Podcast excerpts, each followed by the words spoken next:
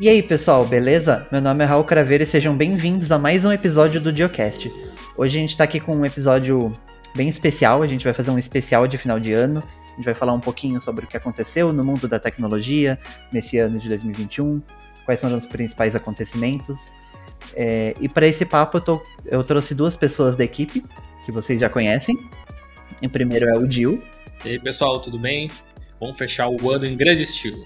E eu também trouxe aqui o Ed. Fala pessoal, tudo bem? Será que vocês vão ficar tão surpresos quanto a gente com os conteúdos que bombaram esse ano?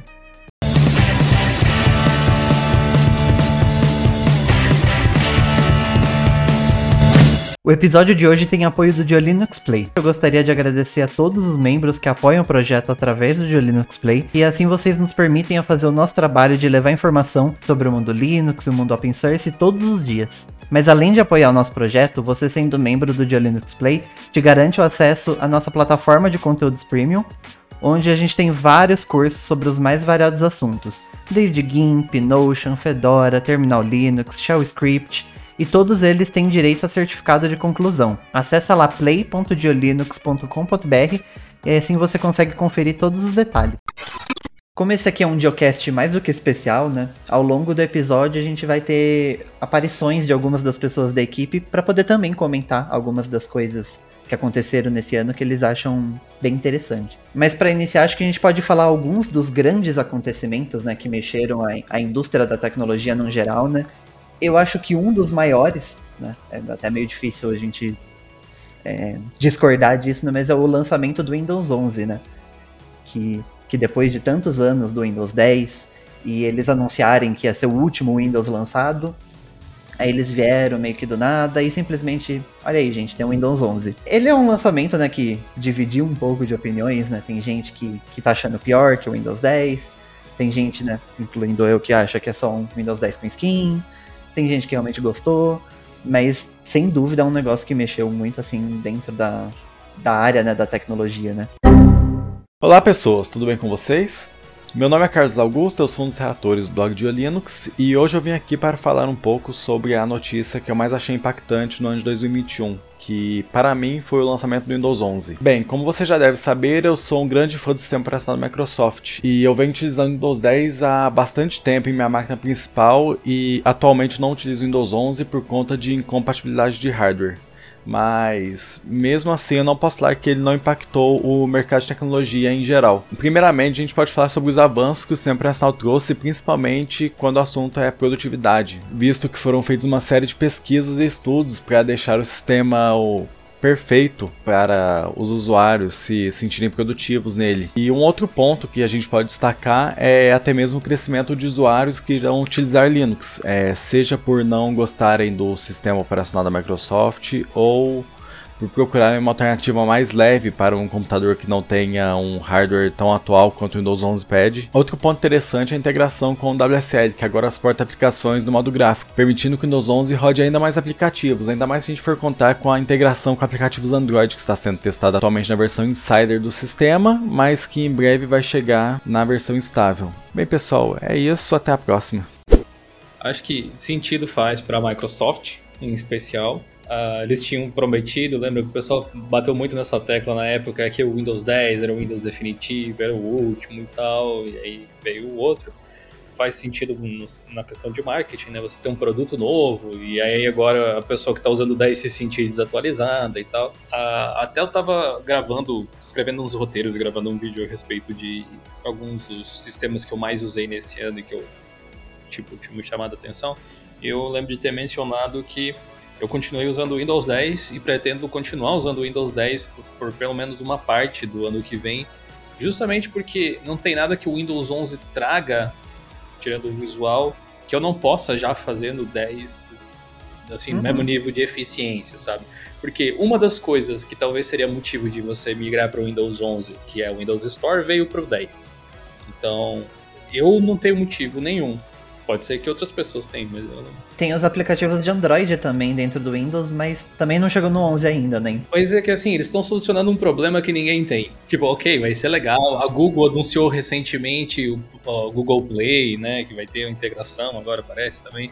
Mas, assim, vamos pensar da seguinte forma: quem precisa uh, emular um Android para trabalhar tipo, é desenvolvedor ali, já consegue fazer, mesmo sem esse negócio e de uma forma talvez mais eficiente até do que isso vai proporcionar. Em termos de aplicativos, quem queria jogar alguma coisa já tem um BlueStacks, já tem um Nox, já tem um negócio assim que não, não preenche essa lacuna de todas as coisas que a Windows Store tem. Adicionar mais os apps Android é só mais uma coisa para confundir a galera, né? Se eles não limparem aquelas coisas assim. Porque hoje, se você digitar TikTok, por exemplo, uh, quer dizer, antes deles colocarem a integração, só tinha lá o, o Raper do M-App, basicamente. Essas coisas assim. Eu não tenho motivo nenhum para usar o Windows 11, por enquanto. Assim que aparecer o motivo, eu migro. É, eu acho que é mais uma questão de praticidade para pessoa que quer acessar o aplicativo de Android no PC, tipo, tá ali direto na loja, não precisa baixar um BlueStacks da vida para essas coisas, pode até ter um apelo, mas ainda depende muito também do aplicativo, porque no caso do TikTok, eu imagino que deve ser horroroso, sabe, você usar no computador, porque ele é feito totalmente pensado em mobile, por conta dos vídeos serem verticais, o jeito que você interage com o aplicativo. Aí no caso de jogos, eu duvido muito que, que o Windows Store coloque a questão de mapeamento de controles, essas coisas, que ah, isso é essencial, né? Para quem busca um emulador vai usar isso aí, na realidade. Sim, para jogo, tipo, esquece, sabe? Não, não vai rolar. Então, eu acho que casos muito específicos, sabe? Alguém que é um aplicativo lá X, lá, igual eu agora que estou usando é um aplicativo para poder usar junto com Animal Crossing. É um aplicativo, né, que tipo é de, de Android e iOS. É, quando eu falei, teve gente que me xingou até, mas para mim o que a Microsoft fez é o Chrome OS já tem isso, a Apple implementou, como é que eu vou ficar para trás dizer que o meu sistema não tem esse recurso, né? Acho que é para casos muito específicos. Para grande maioria, vai ser só mais aplicativo na loja. Dentro do Mac mesmo, os aplicativos eles não, tipo, não é feito para interagir com o mouse. Esse é o problema. A grande vantagem lá na Apple vai ser no futuro que dá para fazer um aplicativo para os dois, talvez se o cara pensar bem, né, no desenvolvedor pensar o que vai suportar a plataforma Apple. O meu aplicativo funciona para o Mac ARM, para desktop, e funciona para iPad, funciona para iPhone e tal. Aí eu faço uma coisa só e vai para tudo. Não é o caso hoje em dia, então acaba tendo menos relevância. É bem gambiarra, fica meio, tem muita coisa que, tipo, simplesmente não dá. Jogo, por exemplo, esquece. É, é horroroso usar assim, mas para casos muito específicos até. O Windows 11, eu acho assim que ele ele não é pra gente nesse momento. É para nós que já utilizamos computadores, já estamos com nossos sistemas aí de produção azeitados e ajustados, não é pra gente são para as pessoas que vão comprar computador daqui para frente, que provavelmente já vão vir com o Windows 11 embarcado e está preparando, abrindo espaço para as tecnologias do futuro, que estavam ficando cada vez mais difíceis de adicionar nas versões do Windows por conta desse monte de legado, né? Talvez o maior mérito do Windows 11 seja limpar legado não conseguiu nem de longe limpar tudo, mas já deve ter dado uma boa organizada na gaveta assim da Microsoft, coisas antigas que atrapalhavam. Inclusive esse foi um dos pontos que eles destacaram algumas vezes, né, em keynotes, em apresentações, que o Windows 11 é o que está preparando o futuro da tecnologia, né, o, todo o arcabouço de, de, de suporte de hardware, de novas coisas que estão vindo.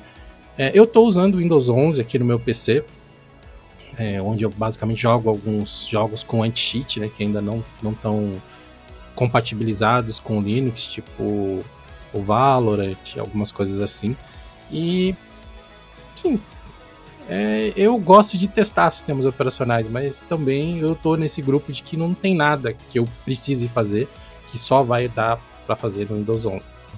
Eu até faria a observação de que agora com a chegada do Windows 11 trazendo tipo uma montanha de mudanças uh, técnicas, visuais e tal, a atenção dos desenvolvedores da Microsoft para o Windows 10 em relação a features nesse sentido, ela é reduzida naturalmente, porque ele não é mais o último sistema, não é onde eles vão implementar uh, funcionalidades novas assim. O que resta para o Windows 10 ali é correção de segurança, bug fixes e coisas desse tipo, ou seja, o Windows 10 virou a LTS que a gente tanto ama.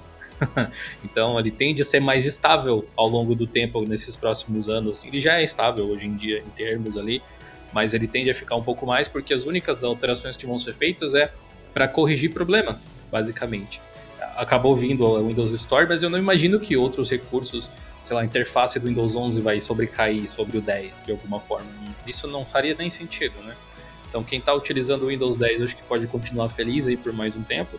Eu recomendei que as pessoas esperassem um pouco, porque todo o sistema operacional recém-lançado tem bug e tal. Às vezes, só o fato de você esperar uma semaninha para atualizar ou instalar, é, a experiência que você vai ter vai ser diferente.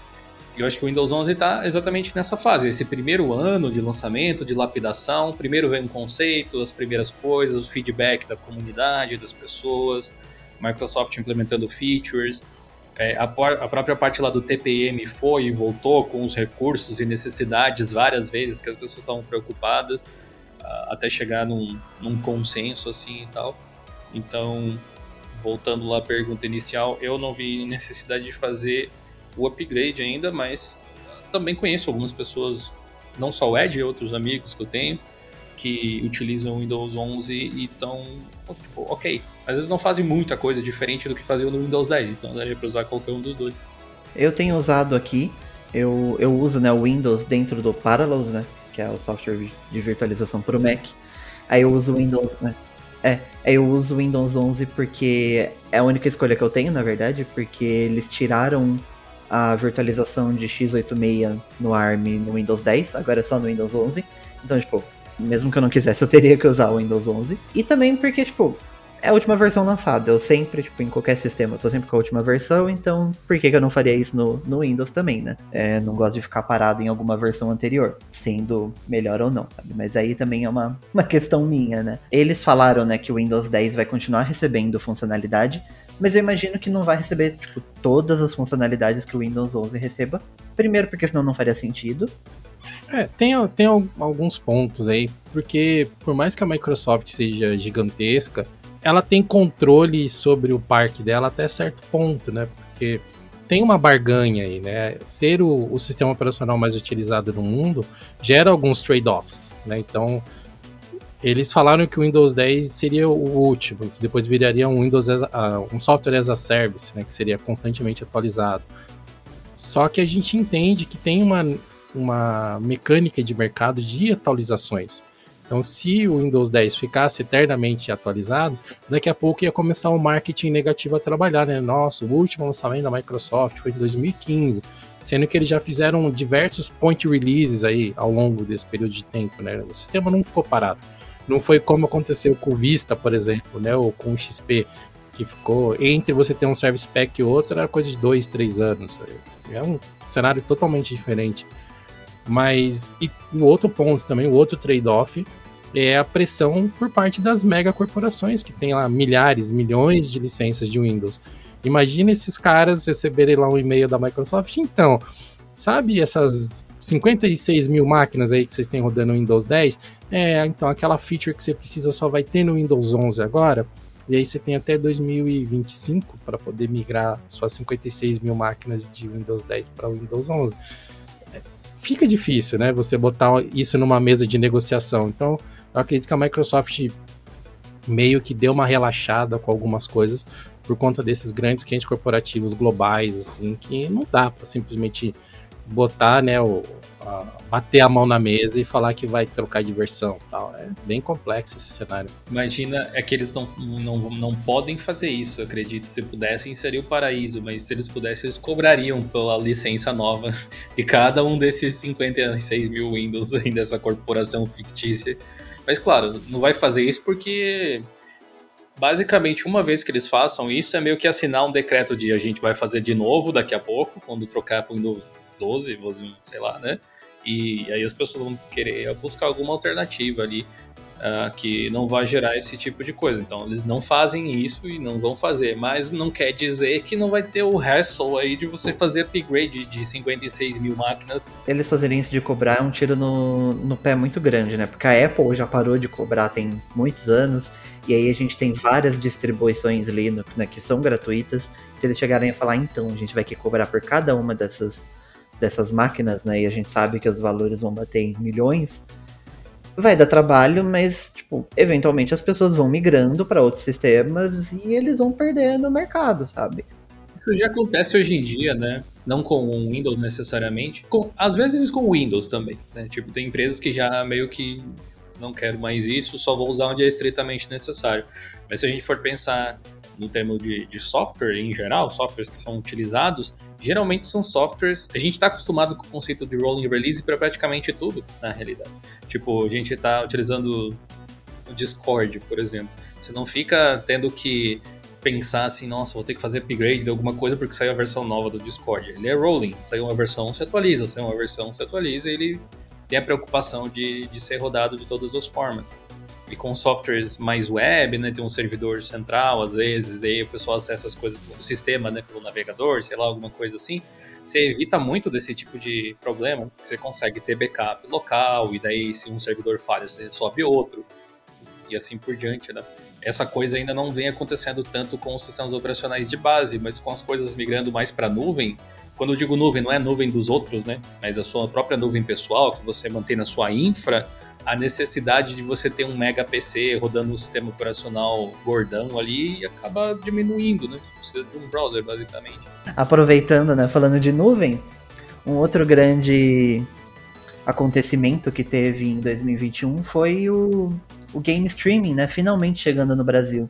A gente sabe que essa tecnologia em si, ela não é tão nova, ela já tem aí alguns anos é, lá fora, mas ela finalmente chegou no Brasil de maneira oficial, com servidor aqui, mais ou menos, né? É, a gente viu o primeiro xCloud chegando, de fato, com servidores no Brasil. Fala galera, aqui é o Jeito Fonseca e o acontecimento do mundo da tecnologia de 2021 que mais me agradou o lançamento dos serviços de streaming de jogos no Brasil, tanto xCloud quanto o GeForce Now. E a razão para isso é muito simples. Não dá para comprar hardware hoje em dia não, tá complicado. Uma placa de vídeo, minha placa de vídeo é uma RX 580. Eu paguei mil, mil e cem reais dela no final de 2019 e hoje em dia tá tipo 4,5, 5 mil, então não tem a mínima condição. Além disso, eu também não acredito que os preços dos hardwares, não só da placa de vídeo, mas de qualquer hardware, vão baixar, vão voltar a ser pelo menos vão voltar a estar pelo menos próximo do que eram antes. Então a única salvação para quem quiser continuar jogando no computador é o GeForce Now, é o xCloud, são os serviços de streaming, ou comprar um console que também não é muito barato, principalmente para a condição do brasileiro, né? Então eu acredito que o streaming de jogos seja o futuro. Já é o presente, na verdade, mas ainda tem algumas falhas, como a gente sabe. Mas eu acredito sim que o futuro dos jogos esteja no streaming. Eu quero que esteja. E eu com certeza preciso que o futuro dos jogos esteja no streaming. Por isso, essa foi a notícia de 2021 que eu mais gostei.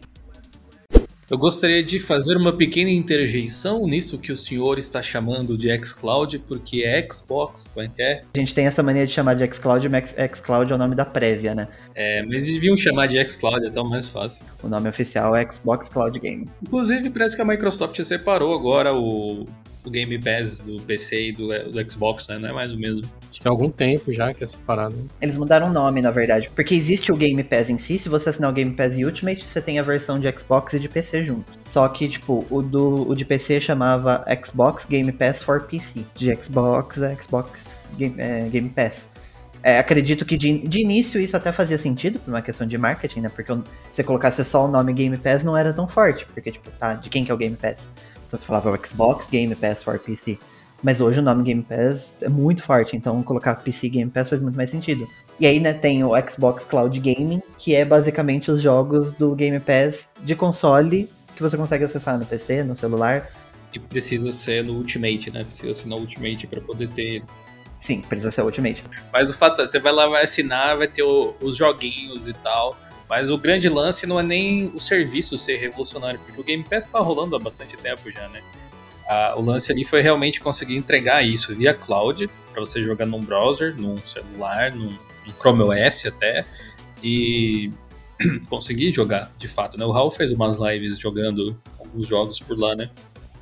Vários até hoje, às vezes eu, eu, eu jogo, primeiro porque, né, eu tô usando primariamente Mac e a gente sabe, né, que Mac não tem jogo, já tinha pouco. Aí eles acabaram com 32 bits, é o pouco que tinha já não funciona mais também. Então, tipo. Olha como, como que o mundo dá voltas, né? Antes o meme era o Linux não tem jogo, agora o, o meme vai ser. Vai, vai, continuar sendo, né? Mac não tem jogo, porque o Mac nunca teve propriamente dito. Então, mas ainda tinha meia dúzia de jogo. Ainda, tipo, os jogos da Valve todos rodavam. Tinha um joguinho aqui, um joguinho ali, tinha alguns joguinhos velhos, mas hoje nem isso roda. Eu, eu até deixei de pagar o Game Pass recentemente, que eu tinha esquecido de cancelar. Daí quando cobrou de novo, eu pensei, eita, porque eu não tô jogando tanto, né? Então, tipo, tem mais jogo do que a minha capacidade de jogar, pra ser sincero. E aí, aí eu não tava usando, tinha instalado Forza no, na, na, versão PC, né? Também, você acaba podendo jogar no Windows. Uh, não joguei muito, no fim das contas, e aí não tava compensando. Mas a ideia de ter um catálogo eu acho bem interessante e tal gostaria que a Valve tivesse um desses. Acho que é uma coisa. Tipo, acredito, inclusive, que depois do Steam Deck, o próximo passo é dizer, ó, agora Steam na nuvem também, Steam Cloud, sei lá. Eu queria ver isso, eu queria ver isso, confesso. Eu acho mais salgado pagar os 45 reais por mês do Game Pass do que quando eu compro um jogo de 300 reais do Switch.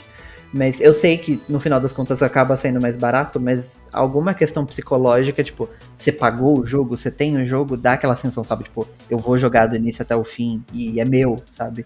Enquanto você tá pagando por uma assinatura, você tá pagando aquele simbólico ali, você tem aquele monte de jogo, mas você não dá um valor para cada um deles, né? Comparável a Netflix. Tipo, quando você precisava ir na locadora, alugar o filme, na chuva, na neve, né, no Brasil, aqui pegar o DVD, isso já é recente, né? Pegar o VHS, assistir, você dava muito valor. É tipo, galera, vamos concentrar aqui, porque foi difícil conseguir esse conteúdo. Agora com assinatura fica tudo tão acessível. Aqui em casa tem tipo 16 streaming diferentes, nem sei mais onde que tem as coisas direito. A gente pesquisa pelo título do negócio, não pelo serviço, mas fica tão absurdo o negócio, fica tão fácil de assistir que no fim das contas você nem assiste nada porque você pode assistir a qualquer momento. E o Game Pass dá essa sensação muitos jogos que tem lá, eu comprei para PC, tipo, antigamente, assim. Alguns eu joguei, outros curiosamente não, mesmo tendo comprado. E o fato de estar tá lá para jogar a qualquer momento, pior ainda, estar no, no xCloud, vou chamar assim, dane-se, né?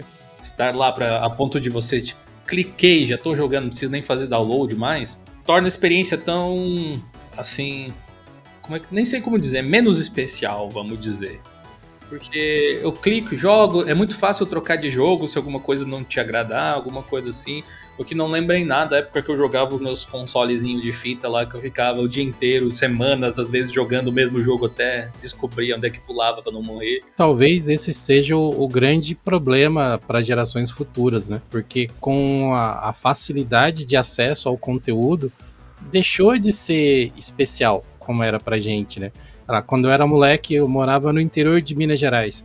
Às vezes, para você conseguir uma fita nova de um Mega Drive, de um Super Nintendo, era um rolê gigantesco. Você dependia de algum parente que ia viajar para algum grande centro, tipo São Paulo, alguma cidade maior. Você vê, hoje não tem isso, né? Tipo, ah, sei lá, lançou semana passada aí o, o Forza 5, sei lá. Ah, em dois minutos já entrou lá, já baixou, já tá jogando no PC. Não tem jogos que você demora muito para fazer download, tipo, jogo que você investe tempo para poder jogar, eu percebo que é mais fácil você se investir uh, sentimentalmente com a história que aquele jogo vai ter, ou qualquer coisa do gênero, assim. Porque tem, tem esse fator, querendo ou não. Não é à toa que, se eu for pensar em jogos que me marcaram, a maior parte deles é de anos atrás. Eu não, não tenho nada recente que eu pense assim, não, não que sejam ruins, assim, não tem nada recente que não sei, tenha causado o mesmo impacto que um Super Mario causou em mim, um Sonic, ou um Contra, ou alguma coisa do gênero, sabe? É, tem vários jogos excelentes que eu joguei depois, mas uh, uma, um comparativo interessante. Esse final de semana eu tava fazendo, fiz o update pro Pop OS novo, né? Daí resolvi, tinha Steam lá, tinha, tem uma meia dúzia de jogos instalados. Uh, meia dúzia não, na verdade acho que tinha uns 20 e poucos. E aí resolvi atualizar eles porque tinha um monte de shader cache e alguns updates assim pra fazer. E aí pensei assim, seria legal jogar alguma coisa, né? Eu tenho aqui 20 jogos diferentes que é só eu clicar que ele vai começar. Resultado. Fui e joguei uma partida de Overwatch, para não precisar escolher. Daí desliguei o PC e fui ler um livro. é, é aquele famoso caso, né? Que o cérebro ele, ele gosta de coisas que são fáceis, né? Ele gosta da repetição porque gasta menos energia, né? Sim. É, tem um pouco de saudosismo também que pesa, né, no nosso caso, pelo menos, porque a gente tem a memória de que a gente ia e alugava o jogo. Então, pra gente, nossa, como era legal, sabe? Tem essa questão, mas se você parar pra analisar tecnicamente, Tipo, é horroroso, sabe? Você, hoje você fala, nossa, eu quero jogar um jogo, vou ter que sair de casa, vou ter que tomar banho, me trocar, colocar minha máscara, sair de casa e ir lá pra alugar um jogo, voltar a jogar e voltar lá devolver para pegar outro, sabe? Tipo, é muito mais prático abrir um site, tipo, procurar um jogo e, e jogar, sabe? Tecnicamente é muito mais fácil. E, e para as gerações mais novas, não tem esse saudosismo, né? Do, eu tenho um monte de jogo em backlog que eu não joguei, assim, tá? Tipo, sei lá, pra, pra um dia pra zerar no futuro, assim. Mas se tem um fator que incentiva você a jogar mais, assim, é, é ruim por si só, mas de fato acontece é o jogo custar 300, 500 reais. Se você compra um AAA desses que tem hoje em dia, assim, você vai jogar muito isso daí, porque custa um rim praticamente, né? Eu joguei muita coisa no, no, no xCloud, não marcou tanto quanto alguns jogos que, tipo. Tem alguns jogos que nem eram tão bons assim, mas eu comprei e eu joguei e, tipo, amei, sabe? É, tem muito esse peso também, mas o, o Game Pass ali também tem algum, seus problemas de, tipo, tem muito jogo, mas nem todo jogo é bom também. Aí, tipo, você vai abrir a, o, o, catálogo lá, você vai, ah, vamos ver o que, que entrou de, de novo, né? Aí você vai ver, tipo, alguns jogos que eu não conheço, Aí, beleza, tem Mortal Kombat 11. Aí tem um joguinho do Ben 10, um joguinho da Patrulha Canina, um jogo Race with Ryan, que parece um desenho do Discover Kids. Aí você fica tipo. Eu não tenho Xbox, eu tinha o 360, mas agora eu não tenho nenhum das, da, dos novos, né? Do, do One e do que veio depois eu não, não tenho. Mas eu tenho um PS4 é, e eu ainda tenho a PS Plus. E o esquema da, da Sony é um pouco diferente. Agora parece que eles vão lançar um serviço tipo Game Pass, assim, que tem assinatura. Mas, mas até então, até então eles dão, tipo, alguns jogos todo mês. É, tipo, dois, três jogos, alguma coisa do tipo, assim. E como a gente valoriza as coisas que a gente quer e compra e luta pra comprar, que, por exemplo, eu recebi, eu acho que era um Tomb Raider. Era Rise of Tomb Raider que eles deram. Eu já tinha jogado no PC e tal. A Luana tá jogando agora no, no videogame até. E é tipo um puta jogo, jogo massa e tal, assim. Mas nem de, nem de perto ele me interessou de eu querer dar uma visitada nele. Porque eu tinha ganho, tava. Ah, tá ali, instala qualquer hora tal. Em compensação, o último jogo que eu zerei do início ao fim no PlayStation foi o God of War. É, eu acho, acho que eu, eu, zerei. O único que eu ganhei e que eu zerei foi logo que eu peguei o PlayStation, que era o Uncharted, o último. E aí o God of War foi o seguinte, mas foi o único que eu comprei com meu dinheiro, que era 80 reais, acho que uma coisa assim. E o resto fica meio nesse sentido. E God of War e Uncharted, em especial, e talvez esse Mario, por exemplo, e alguns outros, algumas pérolas que você tem por aí, muitas vezes exclusivos, que servem para vender o videogame, são jogos que focam em te dar uma experiência jogando, ou te contar uma boa história, ou alguma coisa assim. E eu sinto que a maior parte dos jo jogos hoje em dia querem tirar simplesmente dinheiro de mim ou o meu tempo. Sabe? Não é que. Não é tipo um, um acordo de cavalheiros e vamos. A gente fez uma obra de arte e a gente quer que você se divirta com o que a gente fez. É tipo. Quero te transformar num zumbi viciado que vai jogar isso aqui o tempo inteiro e, se possível, que você pague por cartinha do FIFA e coisas assim, sabe? Acho que dois títulos que dá para chamar a atenção dos que são considerados obras de arte, tá o Shadow of Colossus. Acho que é um jogo que ele é respeitadíssimo pela qualidade do que foi entregue. Tipo, o pro problema é como a indústria tá atualmente, assim. Eu gosto, gostei do Pokémon Unite ali. O Raul jogou comigo até algumas vezes, tem versão para celular e tal, mas é feito claramente para você se enterrar naquele jogo lá e, se possível, gastar dinheiro com as skins e etc. O, COD Warzone, que é outro super popular, é a mesma coisa. Sem falar que é da Blizzard, da Activision, então essa zona inteira na, na, que tá acontecendo por lá. Quem mais aí que tem? Fortnite, é a mesma coisa. É grátis para você jogar, mas são jogos que querem te prender ali, sabe? World of Warcraft tem isso também. Bom, basicamente qualquer multiplayer online que depende de vender skin, coisas do tipo Valorant também. É, eu queria, assim, o que eu tava sentindo falta era um jogo que a empresa chegasse e fizesse assim, a gente fez uma obra de arte, tipo Max Payne 1, que acontecia antigamente, uma coisa assim. Aproveite. Você vai pagar caro, mas vai ter uma experiência e você não vai precisar gastar para desbloquear uma skin. Não... O Breath of the Wild aí é um ótimo exemplo recente que saiu. E são pouquíssimos. Assim. O Last of Us 2, talvez, né? talvez seja um, um, bom exemplo também, que é recente. Talvez também exclu exclusivo da Sony, porque a intenção é vender videogame, né? Basicamente, ali com, com, esses exclusivos. Mas não é querendo puxar saco da Nintendo, não? Porque agora eu tenho um. Uhum. Mas a. Não, mas a, Nintendo é, é, é uma das poucas que ainda tem muito disso, sabe? Tem, tem outras, tipo, a, a, Sony depende, tem, tem os jogos que é super obra de arte, tipo o The Last of Us, que tem gente que odeia por causa do estilo do jogo, mas tipo. O God of War, né? Agora estão chegando pra PC, eu acho também. Dá pra ser considerado uma obra de arte, mas a, a Nintendo tem muito disso, sabe? O, o, o Zeldas mesmo, Breath of the Wild, que é tipo. É um jogo sensacional, sabe? Tipo, é, é, é uma obra de arte, sabe? E, e, você vê que, tipo, independente de ser exclusivo ali do Switch, que aqui no Ocidente as pessoas acham que ninguém compra Switch, mas não é bem assim, que os números mostram o contrário. Mas, tipo, você vê que ele revolucionou toda uma indústria. Você, você falou isso aqui me lembrou de uma coisa instantaneamente. A gente chegou a jogar junto até. Genshin Impact. É uma cópia do Breath of the Wild. É Breath of the Wild com gacha. Sim, só que o que, que o jogo quer no fim das contas? É tipo, sugar o teu espírito, você jogar sempre ali. Não é tipo, vem jogar aqui que você vai ter uma experiência, um, a gente criou um mundo fantástico e tal. É um, um jogo como serviço, como tem hoje em dia. Então, você instala de graça, porque daí é uma barreira de entrada é mais fácil. Tem para mobile, porque daí é mais fácil ainda e pega um, um, outra gama de jogadores que geralmente não é tão experiente. E pior de tudo, é uma geração que já é acostumada com essas práticas, que quando o jogo é diferente, tipo, nossa, o jogo é pago no Android, tipo, 3 reais, eu não vou pagar, tem um monte de jogo grátis e tal é uma, uma forma de pensar totalmente diferente, né? uma indústria diferente, e você não avança, você não tem possibilidade de avançar satisfatoriamente sem pagar. E ainda é um caça-níquel, né? Porque é uma roletinha, o personagem que vem e tal. Cara, isso não tem como gostar, não adianta. O Animal Crossing é, é um desses, porque é um jogo online, é um jogo pra você, tipo, entrar todo dia, mas ele, ele é pensado para você jogar um pouquinho por dia. É para quem realmente quer essa experiência, sabe? Eu quero um joguinho para poder jogar todo dia. Então, tipo, você consegue lá fazer coisinhas por dia. Então, ele segue o horário real mesmo do console. Então, tipo, tem coisas que falam, ah, só amanhã você vai conseguir fazer. Então, de fato, só amanhã. Tem como burlar, sei lá, mudar o horário do, do, do console. Tem gente que faz isso time travel. Mas aí também, né? É, é roubar, né?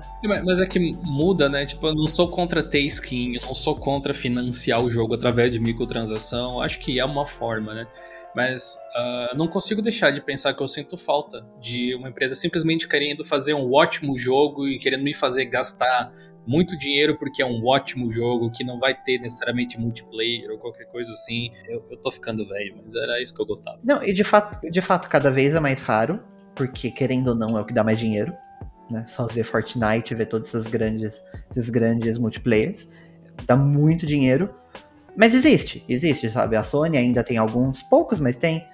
Ainda tem alguns. A, a, a Nintendo, é, tipo, querendo, tipo, ela tá entrando agora nesses multiplayers, pra, ela tá descobrindo ali o, o caça-níquel que tem ali. Mas ainda assim, ela tem muitos dos jogos que você vê que o jogo é feito para ser uma obra de arte. O Zelda acho que é o maior exemplo disso.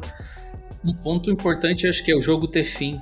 Tem, tem dois pontos até para se comentar. Vou jogar alguma coisa e eu quero uma experiência. Tipo, jogar a gente falou do Last of Us, por exemplo, teve 2, tal, mas pode ser o Zelda também, etc.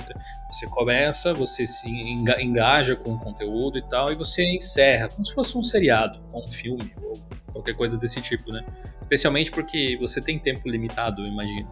Agora, esses jogos que, tipo o Genshin, para pegar um paralelo direto assim, o, o jogo ele até tem um fim, mas ele não tem um fim realmente, porque você continua jogando, jogando e eles vão lançando conteúdo e você vai jogando para você ficar sempre ali.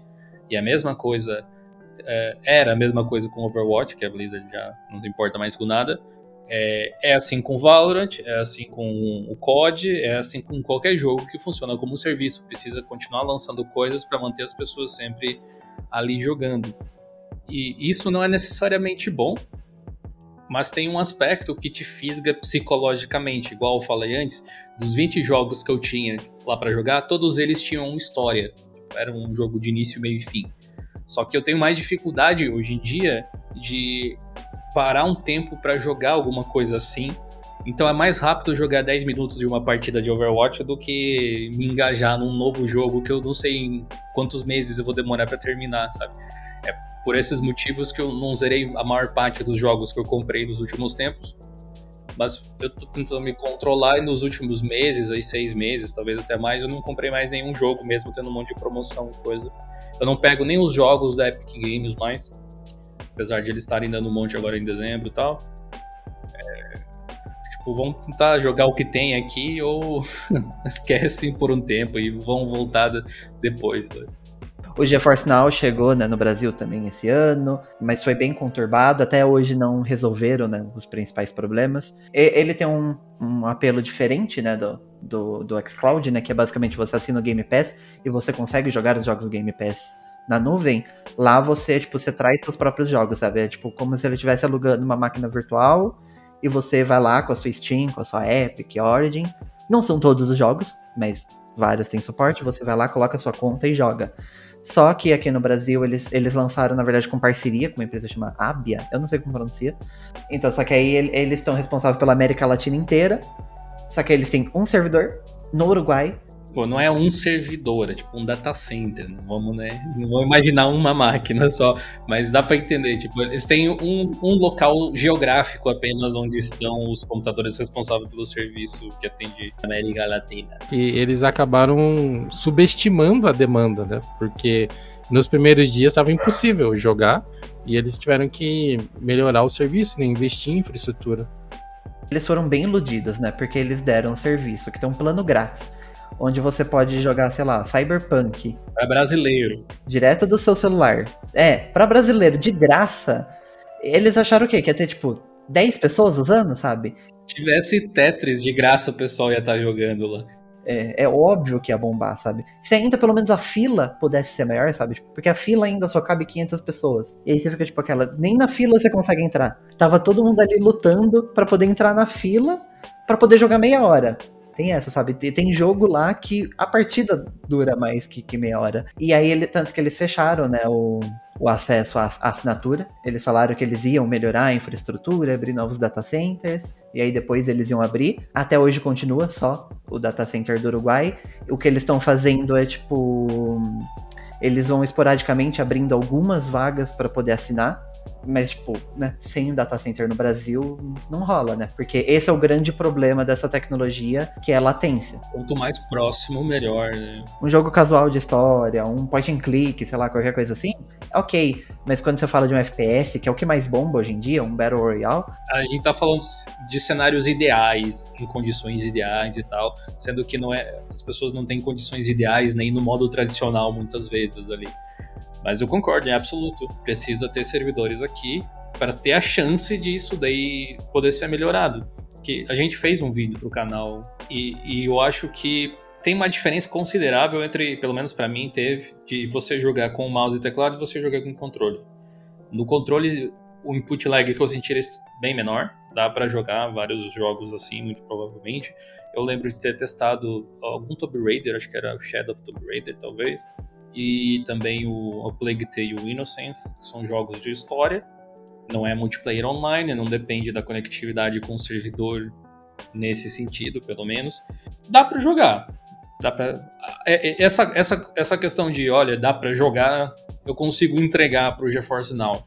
Mas em relação a multiplayers online ou algum jogo que depende, além do próprio streaming, de se conectar a um servidor, é, já, aí já não funciona muito bem sabe? Eu testei bastante nele um jogo grátis da Steam, como é que era o nome? É tipo um Overwatch da Steam, gratuito. O Paladins. Paladins, esse aí, esse aí. E lá não, não tem condições, simplesmente não, não consigo acertar nada. Eu, eu, percebo que se eu mirar até, assim, eu consigo acertar o pessoal. Só que quando eu tento fazer tracking, que é tipo acompanhar o boneco para continuar acertando nele, assim, não responde do jeito correto e é impossível. Você fica balançando o mouse de forma aleatória. Eu ainda acho que essa tecnologia tem muito potencial. É, eu acredito que a gente vai ver muita melhoria. Eu espero que para 2022 a gente veja no, no xCloud, por exemplo, suporte para o Game Pass de PC, pra gente poder jogar com mouse e teclado, porque tem jogo que eu não consigo jogar com controle, tipo, eu não consigo jogar FPS com controle. O Unpacking é um jogo que eu joguei, eu joguei ele inteiro no controle, é um joguinho basicamente de você fazer unboxing, tipo, é um joguinho que ele, ele conta a história, com base você vai você vai desmontando as coisas e vai montando o quarto da, da personagem. E, tipo, a partir disso, ele vai contando a história, sabe? Ele não tem uma história de fato. Tipo, você vai entendendo os itens, os itens que se repete, você vai entendendo o que vai acontecendo ali com base nisso. É muito legal, inclusive. É um jogo que eu super recomendo. E joguei do início ao fim no, no Xcloud. Mas, tipo, é muito ruim jogar no, no controle, porque, tipo, aí para você clicar, às vezes você batia um pouco para o lado ele passava um pouco do item. Aí você tinha que ficar voltando para clicar. E aí arrastar. É, é ruim, é ruim, sabe? Porque é um point and click, né?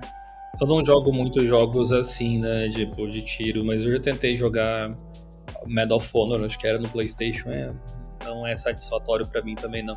Tipo, eu acho que o único. É que não é um FPS, é FPS, mas jogo de tiro. Num jogo que você tem que mirar de alguma forma, tipo Uncharted, eles têm aquele auxílio para mira, e como não é um multiplayer online, se tiver alguém bot louco, funciona. Tipo, que você vai mirar, ele vai grudar na cabeça lá do, do, do, inimigo e tal, você ainda consegue se divertir, que no fim das contas é o ponto de você jogar, né?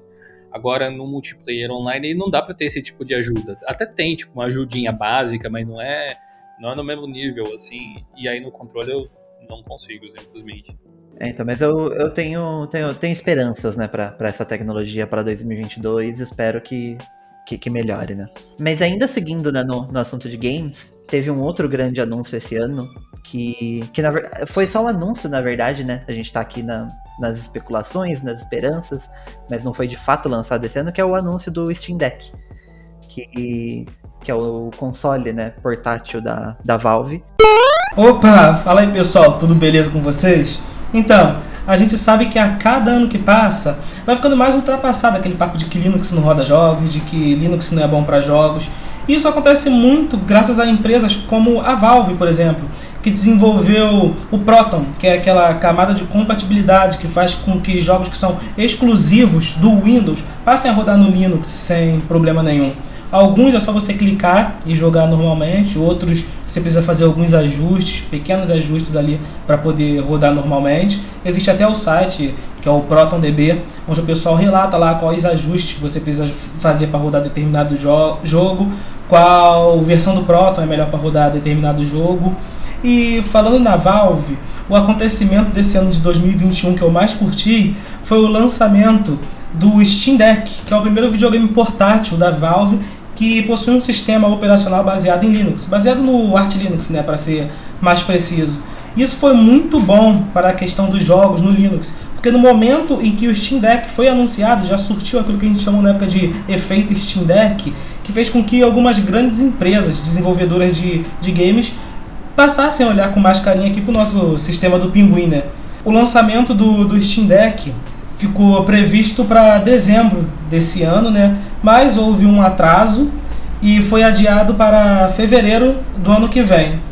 E isso faz com que, né, cada vez mais a gente possa vislumbrar um futuro cada vez mais promissor para os jogos aqui no sistema do Pinguim. Mas que já saiu, tem versões novas, já é um negócio incrível. É capaz dos Steam Deck da China sair antes do Steam Deck da Valve, porque eu tava olhando no AliExpress já tem um monte lá para comprar. Já tem tudo com Windows ainda. Meu Deus do céu. É, então, mas é o, o, grande né, diferencial que a gente tá tão empolgado pro Steam Deck não é só o fato de ser um console portátil, porque tem vários, né? Não só o Nintendo Switch, de fato, mas como tem vários consolezinhos portáteis que, tipo, que rodam Windows, que rodam jogos da Steam, por exemplo. Mas a graça desse aqui é porque ele roda o Steam OS 3.0, que dessa vez não é mais baseado em Debian, é baseado em Arch Linux com KDE. Que inclusive dá para usar ele como um computador tradicional. Você consegue plugar teclado, mouse e usar ele. Consegue inclusive instalar, instalar o Windows se você quiser não acho que é a melhor experiência. Mas, mas tipo, você pode. Você tem a, a possibilidade, porque é um, é um PC completo. Cara, é, esse é, esse é o tipo de. É um produto tão crucial para o desenvolvimento de jogos no Linux que eu torço para que dê muito certo. porque se não der certo, eu não vejo ninguém querendo tentar de novo muito cedo. Mas pelo lado bom, já teve uma pré-venda bem interessante pelo que a Valve divulgou, né? Entre pré-vender e ter os clientes satisfeitos, existe uma, né, uma ponte ali, tem uma certa diferença. Então, parece que vai sair em fevereiro, de 2022 e daí para frente a gente vê, né? Mas uma coisa legal que veio junto com o Steam Deck e todo essa, esse barulho que a Valve fez é que um monte de gente no YouTube, na internet começou a falar de jogos no Linux e de repente se tornou uma realidade para muita gente. Esses dias eu fiz um vídeo no canal falando que a Kabum fez um vídeo sobre jogar no Linux, que é um negócio curioso, no mínimo, né? E a gente viu recentemente, divulgamos, acho até no fórum, alguma coisa assim, que a Amazon também estava. A gente falou de game streaming antes, né? O Amazon tem o Amazon Luna, eles costumavam usar, parece que o Windows como back-end do serviço e agora vão migrar para Linux e estão contratando gente para desenvolver Wine, Proton e trabalhar com a parte gráfica de Linux também. E dinheiro do Bezos aí é bem-vindo para esse tipo de coisa também, porque como é open source, respinga em todo mundo que utiliza, né? Eu penso que o maior mérito do Steam Deck é o que ele significa, né? Eu espero também que ele que ele bombe, que ele vire, sei lá, o console padrão para o futuro. Acho que existem algumas barreiras que ele vai ter que vencer, até pelo próprio form factor dele, assim, alguns outros consoles portáteis eu acho que são mais portáteis do que ele, mas ele tá ali. Talvez o Steam Deck 2 resolva alguns desses problemas para poder concorrer tipo, com o Nintendo Switch, que hoje eles, eles não são concorrentes. Eles são meramente portáteis similares ali, mas não são concorrentes. Mesmo que, mesmo que lance o Steam Deck 2, né, e corrigindo ou mudando algumas coisas assim, tipo, não sei qual seria a próxima geração da Nintendo quando eles vão trazer, mas mesmo assim, enquanto a Nintendo tiver os exclusivos dela, não tem nenhum concorrente concorrente assim, tal. Porque você vai dizer que é concorrente no sentido de comprei um dispositivo portátil, mas essa é a única concorrência que você vai conseguir colocar que as pessoas é capaz de comprar um da Nintendo e um da Valve só para poder jogar jogos diferentes às vezes. Mas quem sabe no Steam Deck 3. mas, mas zoeira essa parte, assim, eu acho que é legal, mas tem esse aspecto de ficar defasado. O jogo de PC defasa mais rápido de, do que de console. Né? Uhum. Porém, eles estão solucionando uma coisa que sempre foi um trauma para PC, que é a mudança de hardware. Ali, quem quiser desenvolver para o Steam uh, Deck teria que desenvolver para aquele hardware. Isso parece legal à primeira vista, só que eles rodam jogos de PC. Então quem está fazendo esses jogos está desenvolvendo para PC e não para o Steam Deck. Está indo para o Steam Deck por tabela. Existe uma possibilidade muito mais latente do Steam Deck precisar de atualizações mais frequentes, lançamentos com mais hardware, mais potência do que o Nintendo Switch, por exemplo, que é ruim em hardware, mas é daquele jeito e vai ser sempre assim. Só vai fazer para aquilo lá, para aquele hardware. Os jogos vão ter aquela limitação que precisa ter para rodar lá e tal. Pode ser que alguém lance um jogo novo para PC, que seria muito legal jogar no Steam Deck e ele não seja capaz de rodar, né? Como que vai ser maluco o mundo de jogos daqui para frente, né? Porque a gente tem esse cenário de jogos que vão ter que ser pensados pro Steam Deck, que é um hardware limitado, muito similar a um console, apesar de ser hardware de PC. Mas por outro lado, toda essa história que a gente acabou de contar aqui dos jogos em streaming caminha no sentido oposto. Você não tem que se preocupar com o hardware, porque vai ser o hardware do servidor, na verdade, não vai ser o hardware do cliente. Então a gente vai ter essas duas vertentes, né? Os jogos que foram pensados para cloud vão estar tá pouco se lixando para tamanho de armazenamento, essas coisas, porque eles vão pensar no hardware do servidor e na otimização do streaming em si, né? Da, da taxa de transferência, não do tamanho dos assets no servidor, mas quem quiser rodar local nos clientes vai ter que ter essa preocupação, né? Vai ter que fazer mais otimizado e tal. Talvez a gente veja uma segmentação, né? É, o Steam Deck pode ser um dispositivo interessante para isso, justamente, né? Dizem que ele seria. Uhum. Uh, a gente até chegou a comentar que talvez um passo futuro para a Valve seria ter o próprio cloud da Valve, da Steam, né? E aí um Steam Game Pass da vida, um negócio do gênero, que tivesse um catálogo de jogos para assinatura. E parece ser um caminho e o Steam Deck seria um dispositivo para acessar essa biblioteca. Inclusive, provavelmente excelente, né? Para isso. Portátil, do, dockable, né? Que você pode colocar na dock e ligar no TV, quem sabe. Inclusive dá para baratear o, o, console, né? Porque o console vai ser muito mais sobre o formato dele, o tamanho dele, tipo. Do que a potência em si. É, é do que ele realmente se forte. Ele não precisa de um bom processador, ele precisa de uma boa tela, um bom botão ali e um tamanho que que de fato caiba no bolso, porque o, o Steam Deck, ele é portátil, mas ele é meio trambolinho, né? Ele é, ele é bem grandinho. Ele. E, e em relação ao lance de fazer os jogos pros os servidores, né, ao invés de fazer para o console local, alguma coisa assim. Acho que ainda não chega bem lá. Precisa amadurecer esse, esse tipo de entrega de serviço ainda. Precisa ser inquestionavelmente bom. E o único, único contra é que você, sei lá, você não vai ter o PC Master Race feliz, assim. Por mais que a gente possa relevar qualidade gráfica, tipo um glitch visual, alguma coisa assim, inegavelmente é pior quando você tem uma qualidade de cor inferior ou quando você vai jogar numa tela maior, a resolução não é tão grande, porque você baixar o jogo e, enquanto você joga e tal. Existem esses fatores aí e eu não vejo nenhuma empresa, a menos que seja contratado, crie algum acordo com a Microsoft, com a Nvidia, com a Google, o Stage, alguma coisa assim, com a Amazon, para fazer o jogo para a plataforma, tipo um exclusivo, como se fosse, ou alguma coisa desse tipo. Hoje tudo que a gente vê é jogos que foram feitos para Xbox, rodando na nuvem da Microsoft, jogos que foram feitos para PC, rodando no GeForce Now, e aí eles dando essa infra para utilizar o material já existente. Acredito que de fato o jogo pensado para plataforma que na nuvem assim vai ser mais otimizado e tal. Eu acho que não chegamos lá ainda, infelizmente. Tomara que melhore esse cenário no futuro.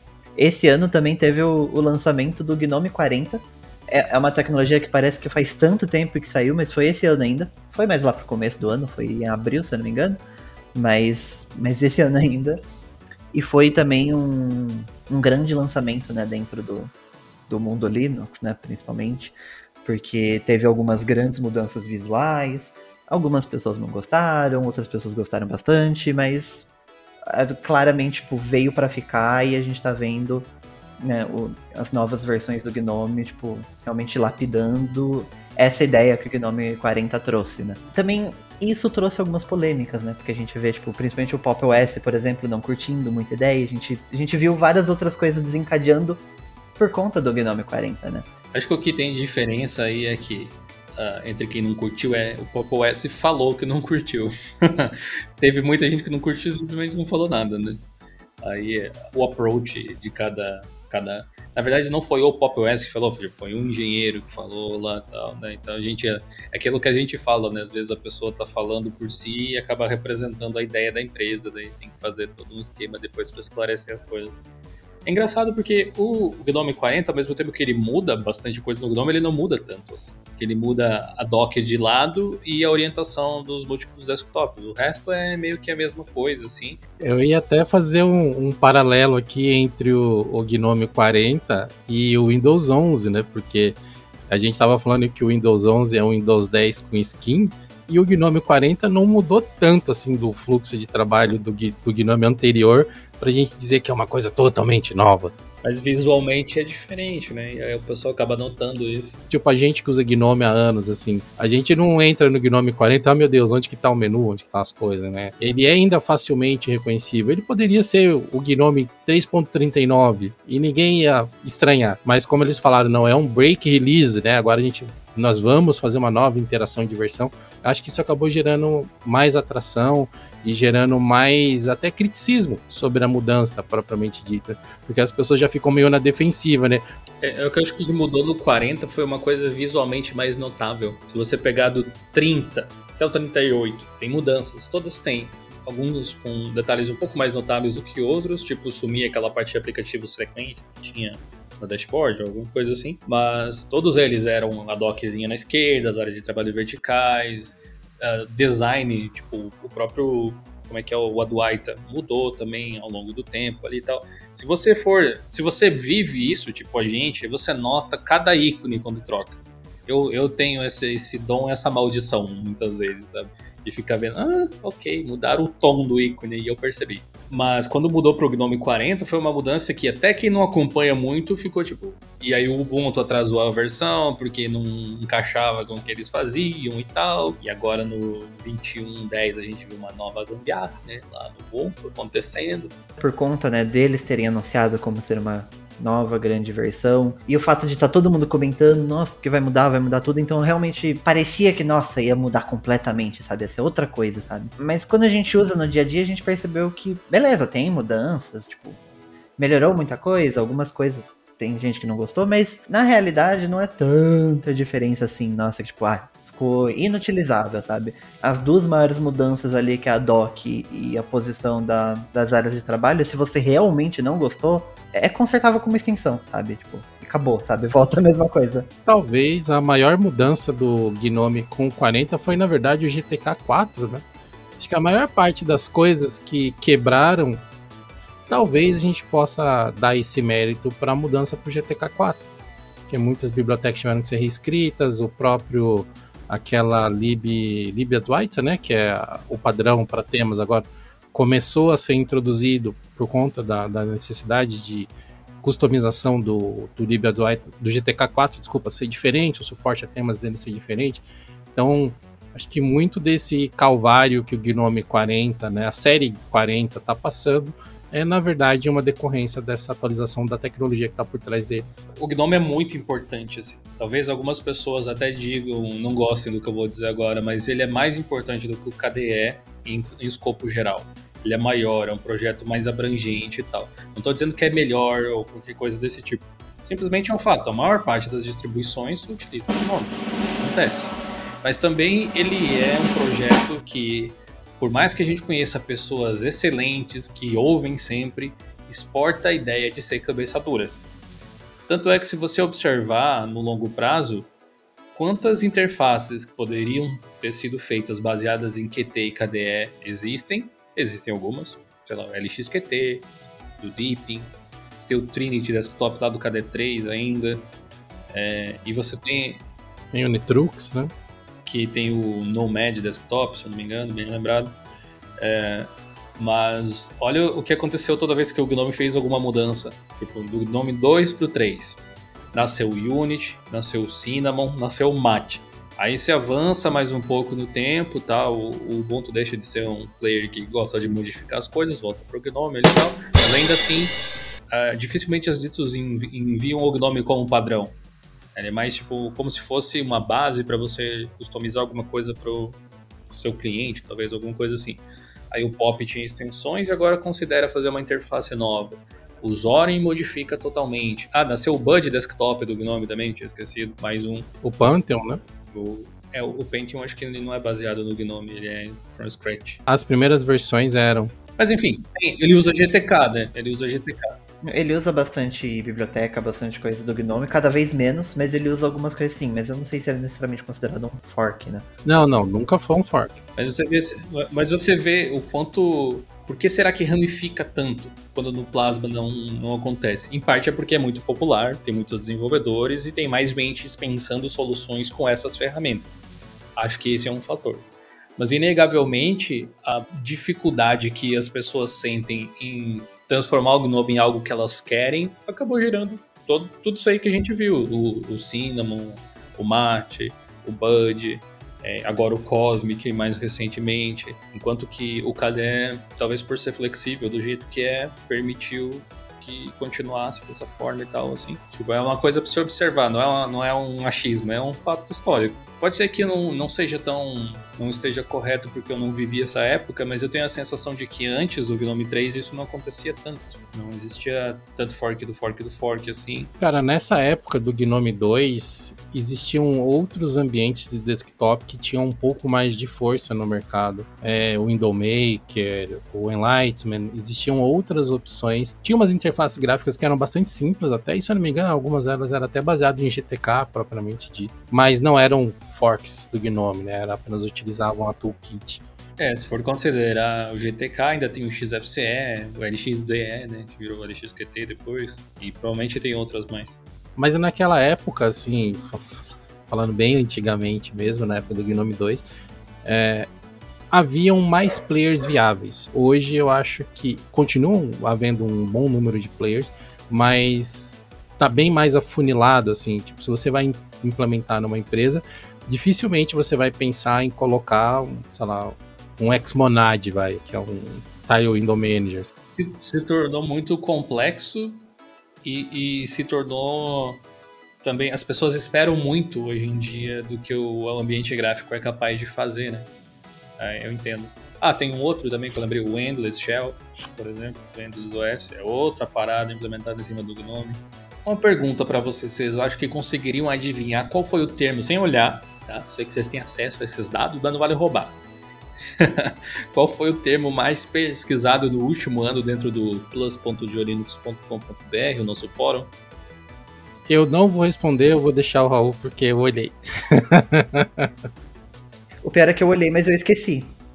Então, então tá sendo genuíno. Pior que eu não sei. Alguma coisa a ver com customização. Não, é tipo o termo. O, que eu quero dizer com termo é assim: é tipo, o pessoal entrou no, no site, foi lá na lupinha e digitou alguma coisa. O que, que, que, que foi o termo mais pesquisado? Deixa eu pensar. Gnome, talvez? Termo Gnome? Ou não sei.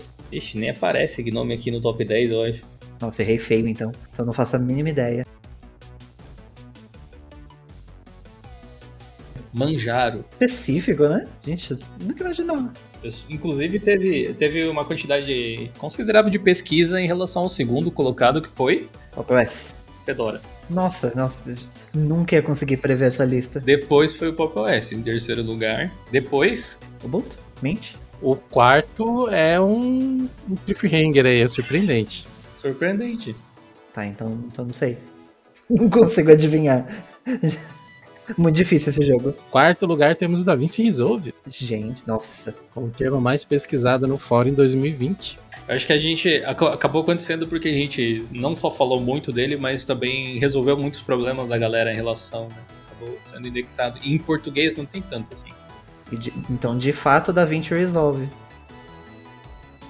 É, depois a gente teve, em quinto lugar, a gente teve o KDE. Uh, ah, depois a gente teve OpenSUSE. Que eu acho que isso aí, sinceramente, é algumas pessoas que gostam de OpenSUSE querendo ver se tem alguém falando sobre. É tipo, eu estou sozinho, procurando por pessoas que... Porque, assim, sabe por que eu estou dizendo isso? Porque apesar de ter sido um termo bastante pesquisado, não tem muito conteúdo sobre OpenSUSE dentro do fórum. Então é tipo gente Será que tem alguém que usa vendo o que acontece? Curioso, né? Achamos um nicho de mercado. Sétimo, Debian. Em oitavo, Bluetooth. As pessoas estão indo pro Bluetooth. Culpa do Ed. Culpa do, da review do Ed do, do adaptador lá da Orico. É, depois XFCE. E aí, fechando o top 10, Solus. A distro lá, muito provavelmente. Mas aí, daí pra frente tem. É, se você falar do Gnome, né? O Gnome aparece em. Deixa eu ver, décimo. 11, 12, 13, 14, 15, 16, 17, 18. 17 se tirar a capivara do meio, que é termo lá do tutorial de quem se inscreve no blog. Tá bem para trás, considerando que o KDE tá em quinto, né? Aí tem ali, né, nessa, nessa mistura toda, tem Linux Mint, tem Zorin, Ubuntu, tem Arch. Eu não sei se eu fico mais chocado do Pop não estar tá em primeiro, levando em consideração quanto ele virou o queridinho da galera. Porque ele é um queridinho da galera, todo mundo gosta de falar dele, né? Ele não tá em primeiro já é meio chocante. Em segundo, acho que o Fedora tá na frente dele. Porque apesar do Fedora ser popular, não é tão popular quanto Pop. Eu não vejo tantas pessoas falarem quanto o próprio Pop. É que se somar, aqui tem termos assim, Pop, espaço, OS. Tem gente que pesquisa Pop, ponto exclamação, underline OS, que é o nome, nome incrível que eles criaram, né? Incrível ou procura só por pop tal. Mas se, se somasse esses três, deixa eu ver, 59 mais 159, aumentaria tipo uns 200 e tantos pontos. É, talvez talvez ficasse em segundo. Ainda assim, acho que não, não ficaria em primeiro, mas passaria o Fedora, isso com tranquilidade. Tanto o Fedora quanto o Manjaro têm comunidades bastante ativas em português. É, porque o Manjaro tem o Manjariando lá, e outros projetos também, que tem grupos no Telegram tal, que estão sempre divulgando conhecimento e criando soluções para ser aplicadas especificamente no contexto do Brasil. E tem o grupo Fedora BR, né, que já até um dos mantenedores do projeto já participou de, de vídeo no canal. É né, uma comunidade muito unida e sempre criando formas de engajar com o público. Então, eu quero aproveitar aqui também e falar alguns dos principais posts acessados no blog, que eu acho que é ainda mais surpreendente tem algumas coisas aqui que eu jamais esperava. Mas algumas coisas acho que até, até faz sentido, né? Em primeiro lugar, é claro, a página inicial. Acho que dá pra gente descartar isso, porque era esperado, né? Que a página inicial do blog fosse o, a página mais acessada. Mas aí nos posts. Que a nossa home é a sua casa também, querido ouvinte. Então, aí quando a gente entra nos posts, Em primeiro lugar, tem um post de como instalar o Woe USB no Linux para criar pendrives de Windows. Tipo, aí depois, em segundo lugar. Será que é o pessoal querendo voltar? Tipo, ixi, deu errado. Pode ser. então, né? Porque, porque especificamente um só para poder instalar o Windows, né? Então, aí em segundo lugar, esse eu realmente não esperava, que é o post falando sobre o WhatsApp em múltiplos dispositivos, que agora você consegue acessar ele no computador sem precisar do, do celular conectado o tempo todo. Esse as pessoas acessaram bastante. Finalmente. Oi, pessoal, tudo bem? Luana falando aqui com vocês. Apesar de a gente ter tido diversas coisas que se destacaram envolvendo a tecnologia nesse ano, como vacinas, o metaverso, alguns serviços que acabaram migrando para a nuvem, ou até mesmo o crescimento né, de popularidade do Linux, uma coisa que me marcou esse ano também foi a queda dos serviços do Facebook, Instagram e WhatsApp, porque apesar disso já ter acontecido em outros momentos, por conta da popularidade desse serviço, toda vez que algo assim acontece, o prejuízo acaba sendo cada vez maior. Não só para a empresa que é dona do serviço, mas também para todos os usuários que utilizam essa rede para fazer negócio. É doido pensar que muita gente, especialmente aqui no nosso país, acha que a internet é se resume ao Facebook, porque essas pessoas são acostumadas a fazer tudo o que elas precisam, desde compras, se comunicar com pessoas, fazer negócios, estudar se informar, se manter informadas através dessa rede social. Então, toda vez que isso acontece, eu acredito que gera uma reflexão de como a gente está cada vez mais dependente de tecnologia em geral para viver e ou até mesmo de ferramentas específicas, né, como esse caso dessas três redes sociais, e que já não existe mais aquela coisa de vida real e vida na internet. A internet agora é a nossa vida real também e tudo que acontece nela impacta a gente, querendo ou não, de forma real na nossa vida.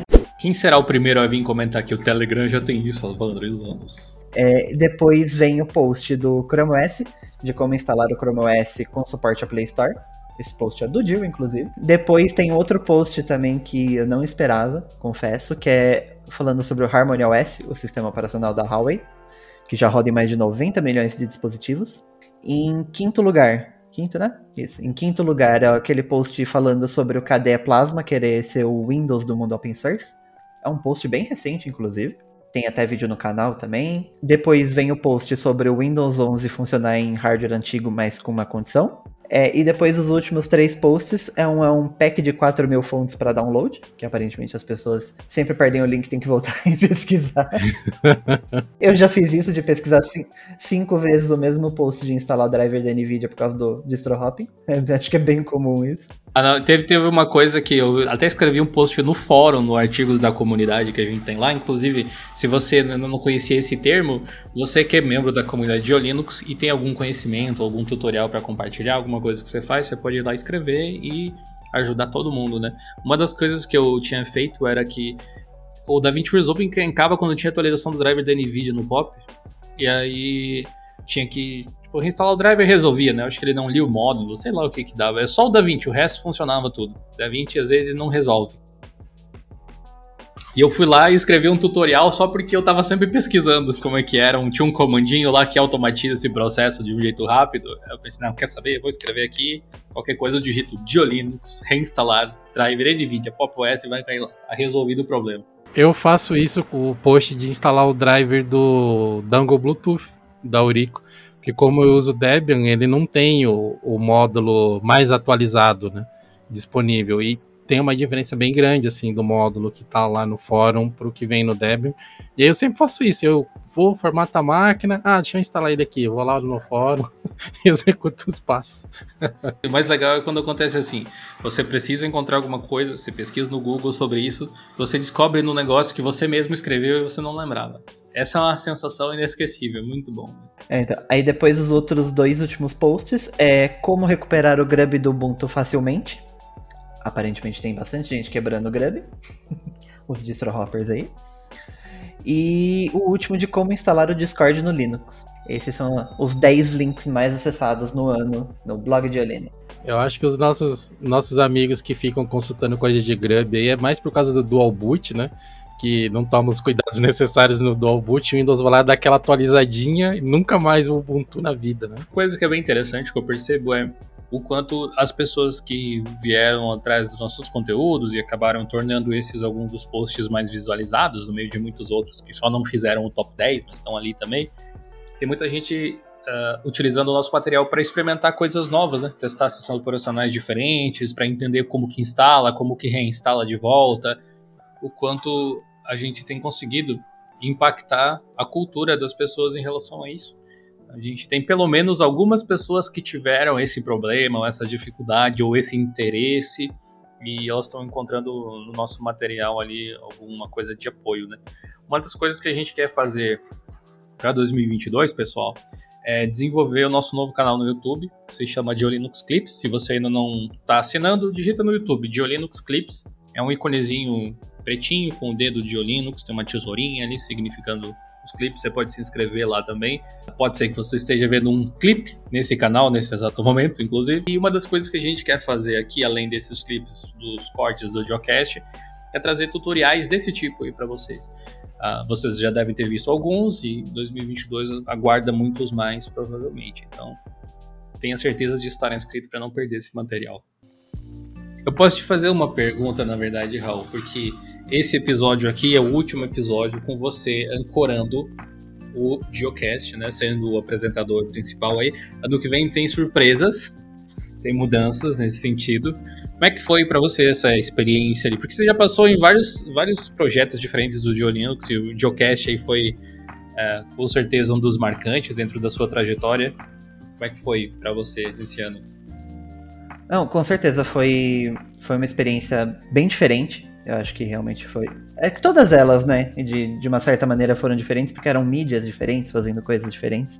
Essa não, não deixou de ser uma delas, mas foi, foi bem legal, sabe? Foi. Aprendi muita coisa nova, aprendi desde como falar melhor, como falar sem parecer vendedor da Polishop, né? Sem, sem, tipo, falar de maneira mais natural e de conseguir trazer o conteúdo de uma maneira diferente. Aprendi, tipo, desde as coisas técnicas também, de técnicas de edição, apesar de que depois de um tempo, né, não, não era mais minha responsabilidade, mas aprendi muita coisa também. É, tive uma visibilidade grande também, né, porque eu tava como o host, né, do, do Geocast, né, tipo, era, era, era, o meu, meu nome que era o primeiro ali no episódio, sabe? Foi, foi uma experiência muito legal. Agradeço muito, né, por essa experiência. Apesar de que do jeito que tá falando, parece que eu tô saindo do Geolinux, mas não é nada disso. É, só estamos mudando algumas coisas por aqui, mas, mas sem dúvida foi, foi uma experiência, assim, inesquecível, sabe? Aprendi muita coisa. Espero continuar aprendendo, né, mas... Esse é um, um ciclo que a gente está encerrando no, no Geocast. E eu queria aproveitar esse último episódio também do ano para fazer o meu agradecimento aqui, porque eu jamais imaginei estar tá aqui fazendo isso junto com vocês. São pessoas que eu admirava como criador de conteúdo, como influencers e tal, e jamais imaginei que a gente seria colegas, assim, sabe? nem nos meus sonhos mais malucos, eu imagino, um dia eu vou estar tá aqui e vou chamar o Dio e vou falar, Dio, não fala isso aqui, fala isso aqui, fala essa outra coisa aqui, que vai ficar melhor na edição.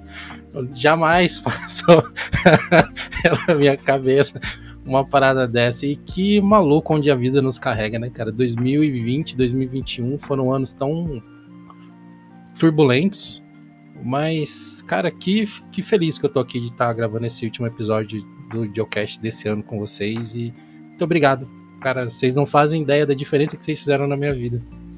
Oh, que legal. Eu, eu carrego o, o bônus e o ônus de levar o Geocast adiante desde a fundação dele, há muitos anos atrás. É um projeto que passou por diversos formatos diferentes.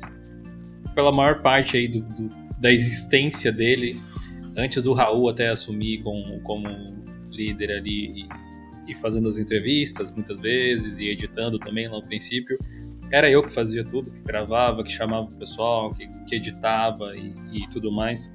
E eu percebi o quanto ele evoluiu depois que eu tirei ele das minhas mãos. Sinceramente. Acho que precisava de um pouco de uma perspectiva nova em relação a como é o programa, como ele era feito e tudo mais.